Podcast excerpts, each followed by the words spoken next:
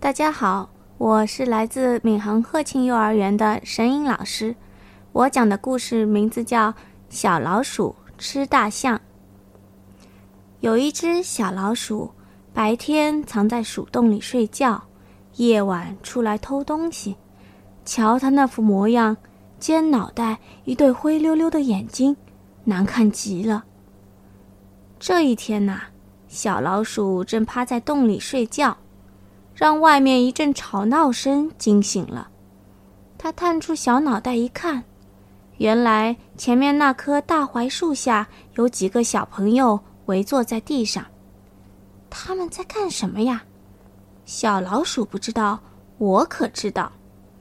几个小朋友在下动物棋，棋子上画着狮子、老虎、大象、猫、老鼠。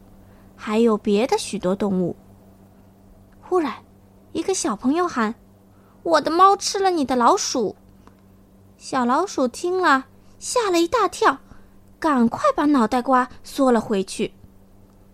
过了一会儿，不知哪个小朋友又喊了起来：“我的老鼠吃了你的大象！”什么什么？小老鼠吱溜一下窜出洞来，他还当自己听错了。可是那个小朋友又说了一遍：“喂喂，我的老鼠吃了你的大象了。”小老鼠这下可来劲了，尾巴一翘，吱吱吱的唱起歌来。他说：“我还当我们老鼠生来就喂猫的，原来我们还能吃大象呢。可是大象在哪？在树林里吧。”让我到树林里去走一走。小老鼠走啊走，来到树林里，正好看见一头大象伸着长鼻子在河里吸着水，往果树上一喷，就像洒水壶在洒水。小老鼠还是第一次看见大象呢，心想：这么个大家伙，踩我一脚，我不变成肉饼了吗？可是他又一想，人说的，老鼠能吃大象，准没错，就大着胆子往大象跟前走。大象也看见小老鼠了，问他：“小老鼠，你来这儿干嘛？”“我来吃你呀！”小老鼠昂着头，起劲儿的喊。可是他的声音太小了，大象听不见。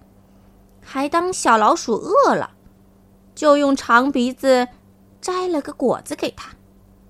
我不吃果子，我要吃你大象。大象还是听不清楚，他要给果树浇水，就自己忙去了。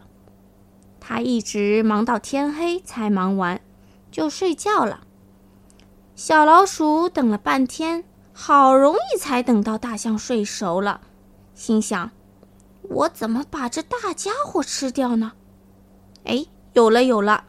我从他的鼻孔钻进去，先吃掉他的心，再吃他的肺。